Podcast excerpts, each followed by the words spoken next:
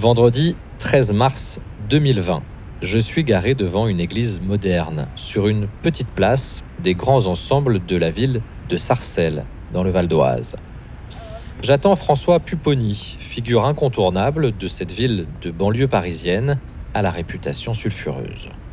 Il en a été le maire pendant 20 ans, aujourd'hui, il en est toujours le député. Chaque semaine pour l'émission du Jour du Seigneur sur France 2, je me déplace en voiture, hybride, pour aller à la rencontre de personnalités, croyantes ou non. Je leur demande de choisir une phrase parmi plusieurs textes bibliques lus le dimanche à la messe. Mes passagers vont me dire quel extrait ils ont choisi et pourquoi. Je suis sur le siège avant, ils sont sur la banquette arrière et en roulant, la parole se libère. Elle devient plus intime pour une balade inattendue. Balade écrite et racontée par David Milia, montage Jérémy Célan, prise de son Frédéric Faury. Je vais à l'église Saint-Thomas apôtre de Sarcelles, s'il vous plaît. Vous tous qui résidez à Jérusalem. C'est la phrase extraite du livre des Actes des Apôtres qu'a choisi François Pupponi. Cette phrase, elle me fait penser un peu à ce qui se passe dans cette ville. Parce qu'en fait, ici, on est euh, à Sarcelles, euh, dans ce qu'on appelle la petite Jérusalem. Parce que justement, cohabitent euh, les trois grandes religions monothéistes. Et quand on vit ici, moi j'ai grandi dans cette ville, j'en étais le maire pendant 20 ans, j'en suis toujours le député, cette cohabitation, cette mixité, cette diversité, c'est notre lot quotidien. Et, sans voyager, on fait le tour du, du Moyen-Orient en particulier, et on est au cœur de toutes les questions qui traversent les grandes religions, y, conflit, y compris certains conflits. Donc oui, ça m'habite euh, et ça m'impressionne particulièrement. Est-ce que ça se passe bien? Est-ce que vous y croyez, vous, euh, à cette cohabitation? Moi, j'y crois parce que actuellement, c'est ce que l'on vit euh, quotidiennement. C'est-à-dire que depuis des années, dans cette ville cohabitent les grandes communautés religieuses. Euh, l'inquiétude, c'est quand certains essayent de monter la haine contre la, haine des uns contre les autres. Donc oui, si certains viennent attiser les haines, ça ne se passera pas bien. Ce que je constate moi, c'est qu'aujourd'hui entre ces différentes communautés, ça se passe bien. Alors après, les gens euh, cohabitent. Quand on dit qu'ils vivent ensemble, ils vivent beaucoup à côté. Mais ils sont dans la même ville, ils vivent chacun leur vie, et ça se passe plutôt bien. Et c'est vrai qu'en regardant à travers la vitre de la voiture, au pied des grandes tours, sur le même trottoir, je remarque pêle-mêle des femmes voilées qui se dirigent vers le marché, des magasins orientaux coptes et une pancarte indiquant la synagogue du quartier. François Pupponi regarde lui aussi dehors avec une légère émotion. Moi, ce qui me rend optimiste, c'est que quand j'observe euh, la manière dont les communautés, en particulier les communautés religieuses, fonctionnent, euh, quand dans les lieux de culte, ce soit une synagogue, une mosquée ou une église, il y a des messages de paix qui sont véhiculés. Dans l'espace public, lorsque les gens sortent, ça se ressent. Quand dans un lieu de culte, il y a des messages de haine qui sont véhiculés ou d'intolérance, ça se ressent aussi. Donc ce qui est important, c'est que s'il y a des lieux de culte et s'il y a des communautés religieuses importantes dans une ville, en particulier dans une ville de banlieue, il faut effectivement que les hommes de foi soient capables de véhiculer des messages de paix tant qu'on véhicule des messages de paix, bien entendu que ça rejaillit sur l'ambiance de la ville. Alors, je ne suis peut-être pas, entre guillemets, euh, très laïque, quoique, moi je considère que la laïcité n'est pas exclusion du religieux, mais que lorsque des messages de paix sont véhiculés régulièrement, moi j'ai l'habitude de dire que Sarcelles, à Sarcelles, les gens, la moitié de la ville prie du vendredi midi au dimanche soir. Voilà. Et donc, à un moment, ça, ça se ressent sur l'espace public, ça se ressent dans les relations humaines. Par contre, si effectivement il y a des messages de haine, ben, ça se ressent aussi. Et qu'est-ce que vous pouvez dire aux, personnes qui nous regardent euh, et qui peuvent parfois avoir peur, notamment des islamistes, de l'extrémisme religieux, pour les rassurer ou pour leur dire, je sais pas, euh, pour, pour qu'ils soient peut-être un peu plus sereins? Alors, je sais pas si je vais les, les pouvoir rassurer. Ce que, je, ce que je peux leur dire, c'est qu'aujourd'hui, 95% de la communauté musulmane ne pose pas de difficultés. Dans la ville, je répète, j'ai été le maire où je vis, les musulmans de Sarcelles ne posent aucune difficulté. Ce sont des citoyens à part entière, ils sont complètement intégrés, ils ne remettent pas en cause les lois de la République, ils respectent complètement euh, les règles. La seule chose qu'ils demandent quand même, ils ont des revendications, elles sont légitimes, c'est que on, les prenne en compte, c'est-à-dire qu'ils ne soient pas considérés comme des citoyens de seconde zone.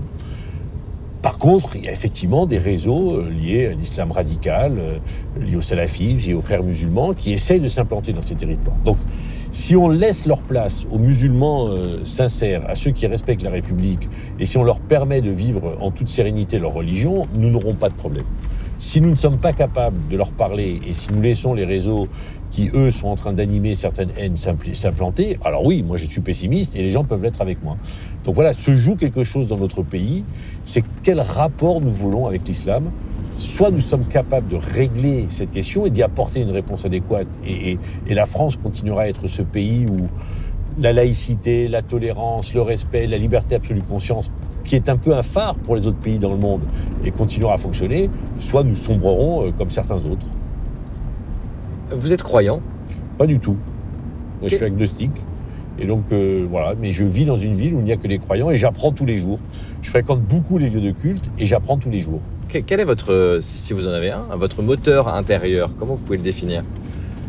Écoutez, mon moteur intérieur, ça a toujours été d'essayer de m'occuper des autres, d'essayer d'être utile euh, à la société, au groupe humain dans lequel je vis, à la ville euh, que je viens de diriger. Voilà, rendre, être utile, rendre service, être disponible.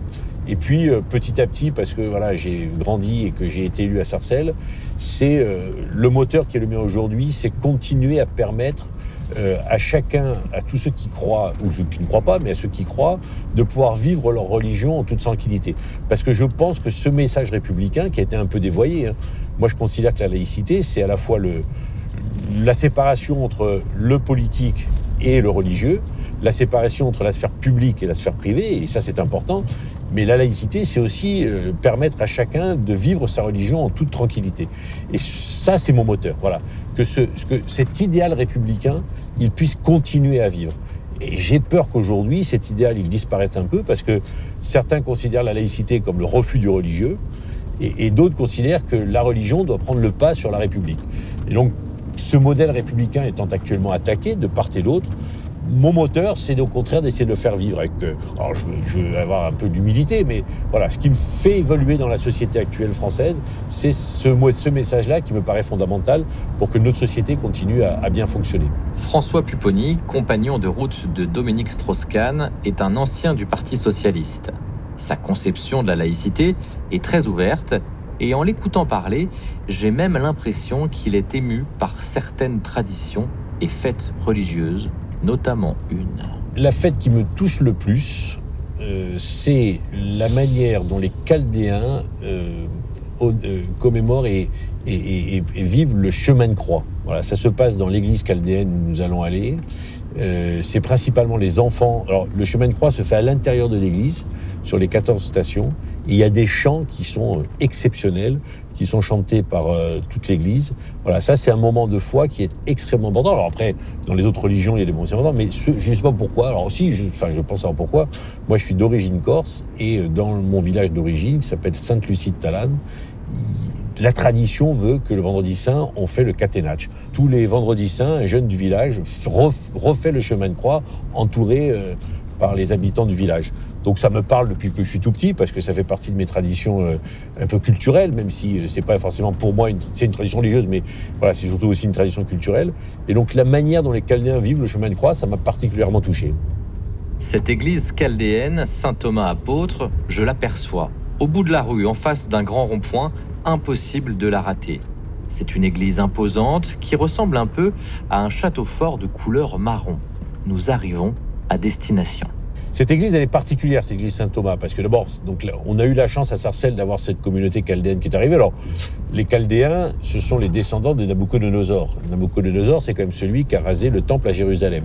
Donc, on, s'en amuse avec eux, mais quand on en parle avec le rabbin et avec le prêtre de la communauté chaldéenne, le, père, on dit le Rouri Sabri, parce qu'il est corps évêque maintenant, le, corps évêque Sabri, on dit voilà, vous êtes arrivés les Chaldéens, on est content de vous accueillir, mais ne recommencez pas ce qu'a fait Nabucodonosor à, à Jérusalem manière de, montrer qu'en fait tout ça euh, est, très présent depuis des, siècles et des siècles.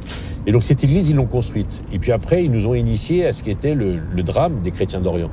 Euh, quand les Chaldéens sont arrivés à Sarcelles, tout le monde disait les Turcs arrivent. Oui, ils sont de nationalité turque, mais ils sont partis de Turquie parce que chrétiens et parce que chrétiens d'Orient. Et puis bien entendu, lorsqu'il y a eu le drame euh, en Syrie en Irak, on a accueilli à Sarcelles, à leur demande, plus de 200 familles de chrétiens d'Orient qui sont partis d'Irak et qui sont arrivés à Sarcelles et qui vivent maintenant à Sarcelles. Et devant cette église, euh, on a fait le, rond-point, on a fait une stèle qui est la première stèle qui commémore le génocide des Assyro-Chaldéens de 1915. Et cette stèle qui était à Bakouba a été détruite euh, par les Turcs en, 1921-22. Et donc on a reconstruit cette stèle à Sarcelles parce que le drame des chrétiens d'Orient, il dure depuis très longtemps, mais en 1915, c'était un peu euh, l'apogée malheureusement du génocide. Et puis on perçoit que en, 2020, ça continue encore. Voilà. Donc cette église, elle est importante parce qu'ils peuvent vivre ici leur foi en toute tranquillité, en toute sécurité. Et puis à côté de cette église, devant cette église, il y a ce fameux rond-point avec cette stèle de Bakuba. Voilà, bah écoutez messieurs, bonne continuation. En sortant de la voiture, François Pupponi se dirige vers l'église où une messe est célébrée ce matin-là. Mais déjà, en repartant à travers la vitre, je l'aperçois saluer chaleureusement des paroissiens sur le parvis. Pas de doute, chez eux, il est chez lui. Il me donnerait presque envie de faire de la politique localement. Voilà ce que je me dis ce jour-là en reprenant la route. C'était Balade inattendue avec François Pupponi un podcast produit par le CFRT et proposé par Elodie Busuel.